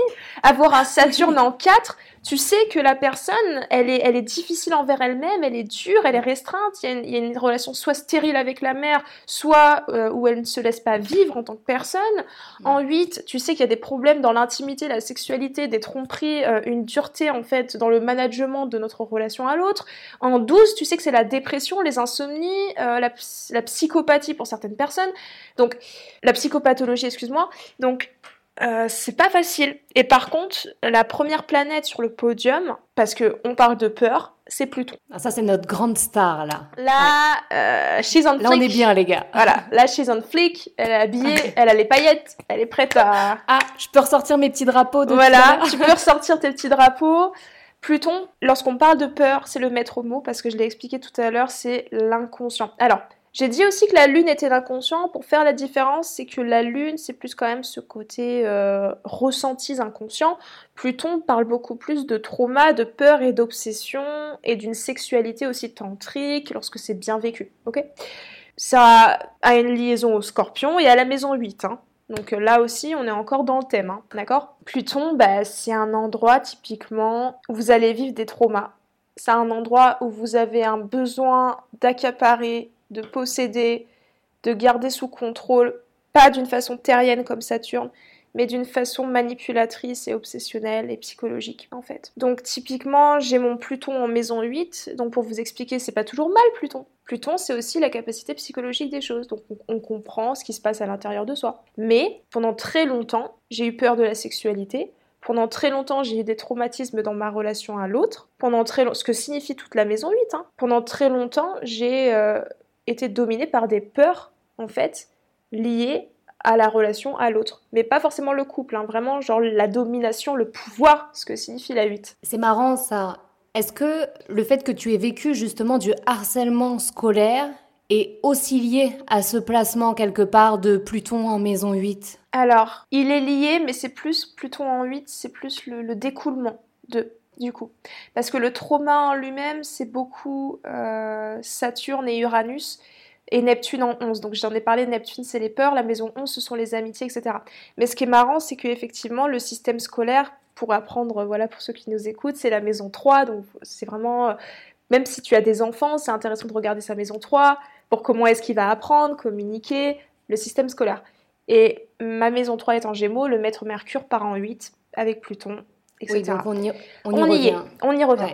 Donc c'est ça très important. Ce que Pluton touche, va vous détruire d'une certaine façon. Voilà, c'est comme ça, qu'importe ses aspects, encore plus si vous avez des oppositions à Pluton, parce que c'est les aspects les plus difficiles que se prend cette planète-là. Tout ce qu'il touche, les maîtres des maisons vont être concernés. Donc en l'occurrence pour moi, effectivement, mon harcèlement scolaire, beaucoup plus entre 7 ans et 15 ans, c'est-à-dire la période scolaire, que pour d'autres personnes qui vont par exemple avoir des aspects à la maison 10. C'est vrai qu'on peut avoir des retournements dans le milieu professionnel, peut-être même des abus avec un boss, il faut vraiment voir tout le thème pour euh, checker ça, mais ça sera vraiment ça qui parlera des peurs. Et en dernier plan, Chiron, parce que Chiron, euh, c'est un astéroïde par contre, donc euh, je vous invite peut-être à commencer par les planètes avant de taper les astéroïdes. c'est plus complexe quand même. le Chiron, c'est hyper important. Ben moi justement, j'ai Chiron et Pluton qui font un espèce de duo sympa dans mon thème. Et quand j'ai vu le placement, je me suis dit, ah ouais, bah là, il y a un travail à faire. Ah, mais c'est pas évident. En plus, euh, Pluton Chiron, c'est une énergie qui est hyper, euh, qui est hyper traumatisante et cathartique. Parce que Chiron, en tant qu'astéroïde, c'est un guérisseur à la base qui a été blessé. Ben, vous connaissez tous, hein, je pense peut-être le mythe de, Chiron, voilà, qui, a été blessé et qui euh, ensuite va se servir de sa peine et de ses blessures pour euh, apprendre aux autres. Et donc là où se trouve Chiron dans votre thème, c'est un endroit où vous ne, vous ne guérirez pas de cette blessure. Parce que Chiron ne guérit jamais de sa blessure. Tout ce qu'il peut le faire, c'est transformer cette blessure de sorte à ce que ça serve les autres. Donc là où vous avez Chiron, surtout en maison, parce qu'en signe, ça donne, comme je vous l'ai dit, voilà, la pièce de théâtre, le décor, mais vraiment la maison c'est le secteur, donc ça sera totalement différent selon les personnes. Et si vous avez peut-être un chiron, je sais pas, en maison 1, peut-être que vous avez littéralement une blessure, parce que la maison 1 c'est quand même le physique. Donc on peut peut-être avoir des gens qui sont beaucoup plus blessés ou qui ont vécu un réel abandon pendant l'enfance, c'est-à-dire la maison 1, le début de vie. Si c'est en maison 5, on peut supposer une grosse blessure de l'ego, blessure vis-à-vis -vis des enfants, du père, de la créativité, une blessure peut-être même dans comment est-ce qu'on s'affirme, dans notre besoin de reconnaissance, tout ce que signifie la maison 5. Par contre, le potentiel, différemment de Neptune, Uranus, euh, Saturne et Pluton auparavant exprimés, c'est que là, votre job, parce que c'est votre job avec Chiron, c'est de comprendre What the hell happened Maintenant que je sais ce qui s'est passé, je vais en guérir, ou je vais tenter d'en guérir, c'est-à-dire je vais tenter de continuer ma vie comme elle est, en ayant compris les leçons. Et en plus, parce que Chiron est un passeur d'âme, si je pourrais dire comme ça, un passeur de flambeau, un petit peu aussi, c'est votre rôle de ce fait d'utiliser cette blessure pour aider les gens. Ça ne veut pas dire que vous devez tout d'un coup monter une association. Ça veut peut-être dire devoir aider un membre de la famille un jour, ou certaines personnes. Donc voilà. Merci Lou. c'est long, hein, je suis désolée, c'est un sujet qui est très vaste. Ah non hein. bah Moi, ça me passionne, donc euh, c'est ok. Et du coup, Lou, j'avais une question sur la mission de vie. Est-ce que grâce à notre thème astral, on peut voir un peu, eh bien, notre mission, ce pourquoi on serait doué, mais du coup, d'un point de vue beaucoup plus spirituel, là, tu vois? Ouais, carrément. Alors, la spiritualité dans le thème, ça se verra euh, par beaucoup de trucs euh, indépendamment, ok Mais juste votre chemin de vie ou ce à quoi votre âme aspire, ça va être les nœuds lunaires. Donc ça, on n'en a pas parlé encore. Les nœuds lunaires, c'est pas des vraies planètes, en fait, c'est assez complexe. Je vais pas partir dans les détails, mais bon, c'est des calculs. Et euh, on les retrouve avec force dans l'astrologie védique parce que vous savez qu'en Inde, voilà, ils sont très portés sur l'âme et la réincarnation et euh, comment vous sortir de cette vie-là pour être une meilleure personne, etc. Et donc c'est euh, là-dessus que vous trouverez le plus d'indices. Les nœuds, il y en a deux. On a le nœud nord, on a le nœud sud, c'est pas compliqué. Si le nœud nord il est dans un signe, le nœud sud il est dans le signe opposé, au même degré, donc dans la maison opposée. Donc généralement sur les sites, et si je dis ça c'est parce que généralement voilà dans les cartes du ciel ils montrent que le nœud nord. Donc pour calculer le nœud sud, voilà vous faites juste l'opposé 180 degrés, c'est comme une roue, c'est pareil. Et ce nœud sud, donc le nœud sud vous l'aurez deviné c'est le passé, le sud égale le passé ça serait un petit peu le climat des vies antérieures. Donc avant de comprendre votre mission de vie, il serait bon d'analyser un petit peu euh, quelles sont les énergies déjà en présence que je tire de vie antérieure ou qui sont un peu des réflexes et des automatismes. Donc ça, vous allez le checker par rapport au signe qui va vous dire généralement un climat, mais c'est pas évident quand même. Donc ça aussi, je tiens à le dire, c'est que j'essaie de vulgariser pour euh, même sur mes vidéos YouTube, mais dans ma pratique, quand vous, allez vraiment découvrir votre chemin en, en, analysant les nœuds au fur et à mesure des expériences. Même si vous commencez au jour d'aujourd'hui, sauf si peut-être, et c'est le mieux lorsque vous étudiez ça, vous avez déjà peut-être 30, 40, 50 ans. Parce que du coup, vous avez l'expérience derrière de vous dire, ah mais oui, j'ai traversé ça avec telle énergie, etc. Ce qui est peut-être moins le cas si vous êtes ado. Donc une fois qu'on comprend que le nœud sud, c'est un environnement, si par exemple votre nœud sud il est en poisson, on suppose que votre âme, elle arrive déjà dans cette vie avec quand même euh, des bagages euh, spirituels, des bagages de compassion, peut-être quand même une vie euh, antérieure où le collectif est important, ou peut-être aussi le fait d'être une victime, les abus, donc pour certaines personnes les drogues, les substances sont importants, la manipulation émotionnelle, la culpabilité. Les poissons, ça peut être tout simplement parfois aussi euh, une énergie de compassion religieuse. Donc pour certaines personnes, ce sera plus ça. En maison, ensuite, ça nous montre, allez, encore plus de détails. Si ça se passe par exemple en maison 10, on sait que dans vos vies antérieures, vous avez peut-être subi beaucoup plus bah voilà, les, parents, les autorités, le fait d'avoir des responsabilités, de devoir être quelqu'un. Et donc maintenant dans cette vie, vous avez le nœud nord opposé. Donc déjà, votre nœud nord, forcément opposé au poisson, par exemple, dans, notre, euh, dans, l'image, ça tombe en vierge. Donc dans cette vie, vous arrivez pourquoi plus de discernement. Et c'est là où il faut faire attention aux clichés des signes. Vraiment, faites attention aux clichés des signes. Parce que si par exemple vous lisez la Vierge, vous vous dites ça y est, dans cette vie, je dois être un robot discipliné euh, qui n'a plus d'émotions et euh, absolument être critique de tout et être au service absolument des gens et tout ça c'est pas aussi simple. Lorsque ça se passe en maison 4, ça suppose que vous allez devoir développer une certaine attitude de discipline et de rigueur et de communication, ce qu'est la Vierge, dans le cadre familial ou synonyme de protection, ce que signifie la maison 4. Donc on peut peut-être avoir des gens bah, tout d'un coup qui vont être au service d'un membre de leur famille, mais on a aussi des gens qui vont être au service de leur patrie, parce que la maison 4 c'est la maison mais à une plus large échelle. Donc vous voyez, il y a aussi ça qu'il faut prendre en compte. Et donc ça c'est la mission de vie qui va se faire, je pense, sur plusieurs vies. Je pense pas que c'est que dans celle-ci et que vous devez absolument réaliser votre potentiel, surtout euh, déjà si vous bossez pas, ce sera pas possible. Euh, voilà, donc il euh, n'y a pas de secret. Pas ça n'arrivera pas. Non, c'est plutôt quelque part une trajectoire. La trajectoire que ton âme prend et ce vers quoi elle se dirige. Elle vient de là et elle va là-bas. Du coup, regardez dans un premier temps dans quel signe. En fait, c'est toujours pareil. D'abord le signe, ensuite la maison pour voir le domaine de la vie, euh, eh bien, qui aura du coup un impact dessus. Mais là, je suis en train de penser. moi, j'ai mon nord en, en bélier, en maison 8. Et c'est rigolo parce qu'en faisant les thèmes de mon entourage proche, évidemment, il y a énormément de nœuds en bélier. Pas forcément dans la même maison d'ailleurs, mais il n'empêche que c'est comme si, du coup, on baigne dans énergie euh, identique. Tu vois, on va dans le même sens, on aspire à la même chose quelque est-ce part. Que, est-ce que ce sont des gens de ta génération ou de plusieurs générations en plus? De ma génération. Alors c'est normal par contre, du coup. D'accord. Le nœud nord, il met un an et demi pour traverser un signe. Ah à deux ans. Ok. Il met un an et demi à deux ans, en fait. Euh, du coup, c'est-à-dire que toutes les personnes, par exemple, qui sont nées fin 95, 96, début 97 pour moi, ont tous le nœud nord en balance. Par contre, si on a des gens qui ont à peu près 8 euh, à 9 ans, 10 ans de plus que toi, ils auront le nœud nord dans le signe inversé. S'ils ont 20 ans ou 19, 18 ans de plus que toi, il sera dans le même signe que le tien. Oui, c'est le cas notamment d'un un de mes meilleurs amis. On a, euh, en plus, on a 20 ans, une vingtaine d'années d'écart. Effectivement, pareil. C'est très drôle. Donc ça, c'est cool parce que ça veut dire que là, il y a vraiment... C'est la même direction, tu vois pour mm. vous deux en fait. Et en maison 8, c'est pas une position qui est facile en plus pour le nœud nord. Hein. C'est comme je l'ai dit, il y a des c'est pas qu'il y a des maisons qui sont plus faciles ou pas. Vous savez, on a tous des trucs à vivre, ça dépend des aspects tout ça. Mais le nœud nord en maison 8 suppose qu'on doit se battre ou affronter une certaine obscurité.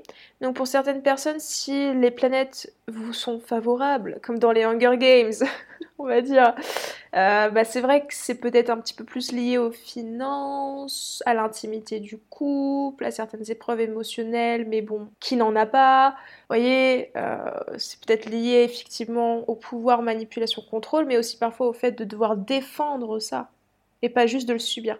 Alors que si c'est vraiment affligé, on peut effectivement avoir de gros abus euh, psychologiques, physiques, tout quoi. Et parfois même des morts euh, je pense à Lady Diana qui a cette position aussi. Elle a son honneur en maison 8. En maison 8, qui est, qui est donc morte tragiquement, mais parce qu'on a aussi dans la maison 8 euh, des maléfiques, comme on appelle ça en, astrologie, c'est-à-dire qu'on y trouve Saturne, Pluton et Uranus. Donc, euh, non, Mars, Pluton et Uranus. Donc euh, Mars qui est la rapidité-vitesse dans un accident de voiture, Pluton qui est une forme de conspiration, donc de d'une mort peut-être euh, très, euh, très impactante pour beaucoup de gens, et puis Uranus qui parle des nouvelles technologies et de l'imprévisibilité des explosions. Donc ce que signifie euh, un petit peu comment elle est morte, quoi. Un astrologue, le même astrologue dont je parlais tout à l'heure, me disait par rapport à mon Mars en maison 8 que ça, c'était un placement qu'on retrouvait beaucoup chez les personnes suicidaires, en tout cas chez les personnes qui passaient à l'acte. Et du coup, moi, ça m'avait un peu révolté sur le moment. Bah ouais, c'est clair. Hein. Ouais, c'est hyper violent d'entendre ça. Et euh, parce que. Non, mais il y a des astrologues, des fois, tu te dis, mais pourquoi? Pourquoi vous êtes astrologue? Le but, c'est pas de faire peur aux gens. Genre, t'as une épée de Damoclès au-dessus de ta tête. Attention, à n'importe quel moment, je peux faire reset. non, mais c'est vrai. Je veux dire, euh, je veux dire l'astrologie, c'est puissant et ça peut traumatiser des gens, quoi. Enfin bref, je t'ai coupé, excuse-moi. tu me fais rire. Non, mais c'est. pas contente. non, mais c'est exactement pour ça que je, je, bosse de la façon que je bosse, parce que je suis contre ce genre de, de choses. J'essaie toujours de prendre du recul et de, que les gens. Mais tout à fait. Tout à fait. Et oui, je te disais ça parce que là, en l'occurrence, tu prenais l'exemple de Lady Diana, qui est donc décédée dans un accident de la route, rapide, violent, soudain. on s'y attendait pas. Et donc, c'est cette succession de planètes était présente dans sa maison 8 ce qui, moi, m'a fait penser à l'astrologue qui me parlait eh bien, des personnes avec Mars en maison 8 qui avaient plus euh, tendance euh, bah, à se suicider, en tout cas, qui pourraient y avoir accès à ça plus facilement. Donc, c'est-à-dire que la maison 8 peut quand même nous aiguiller sur la manière dont l'incarnation dans cette vie-ci peut s'arrêter. Oui. Oui. Parce que il faut pas regarder que ça, encore une fois, il faut regarder tout le thème. C'est-à-dire que un Saturnien, en fonction de vos dominantes, comme je l'ai parlé tout à l'heure, même si la maison 8, euh, elle est en bélier, euh, et qu'on pourrait dire, ah ben c'est un crash d'accident parce que le bélier, il est tout feu, tout flamme, tout ça, tout ça, les Saturniens font attention. Donc on peut se dire que ça sera une maladie différente, peut-être une maladie plus de la tête, parce que le bélier représente la tête, le cerveau. Donc, euh, alors, et les Saturniens pensent beaucoup trop, donc tout d'un coup, on a peut-être ici un, voilà, tu vois, une corrélation. Donc il y a ça à checker d'abord, la dominante qui va faire que certains sont portés vers plus de maladies que d'autres. Moi-même, j'étudie pas mal quand même l'astrologie médicale, donc c'est intéressant de voir ça. Et ensuite, la maison 8, c'est effectivement bah, parce que ça représente la mort en général, donc ça représente un petit peu le comment, qu'est-ce qui se passe, qu'est-ce qui est lié. Le problème de ça, c'est qu'on peut pas toujours faire du littéral, parce que on a, il y a trop de combinaisons possibles. Et euh, même pour moi, euh, euh, même si j'essaye d'être le plus calé possible, euh, il me faudrait des années, des années d'études de mort pour euh, peut-être arriver à une conclusion à peu près certaine. Tu vois ce que je veux dire? Ouais, pour arriver avec un espèce de panel suffisant pour faire des statistiques quelque part. Exactement, exactement.